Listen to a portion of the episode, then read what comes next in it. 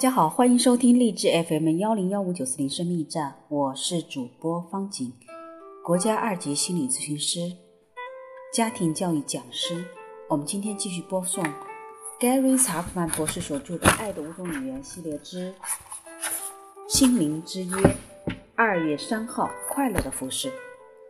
普天下当耶和华欢呼，你们当乐意侍奉耶和华，当来向他歌唱。在一个健康的婚姻中，夫妻之间在彼此服侍时应抱积极的态度。妻子应该愿意为丈夫做事，丈夫也应该愿意为妻子做事。但是你怎样才能知道应该怎么做事呢？很简单，你问他就是了。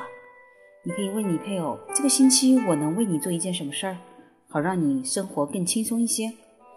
当他告诉你之后，你回答说：“我将努力记住这件事儿。”一切真正的服饰都是必须主动付出的，所以是否去做你配偶提议的事情，决定权仍在你自己手中。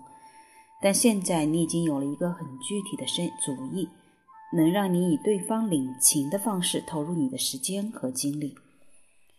当你选择了去做你配偶请求做的事儿，你就是在通过服侍你所爱的人来服侍基督，是要乐意的服侍。嗯，无论是直接侍奉，还是通过服侍他人而间接的侍奉，可以是喜乐的、充满活力的，而且一定能带来祝福。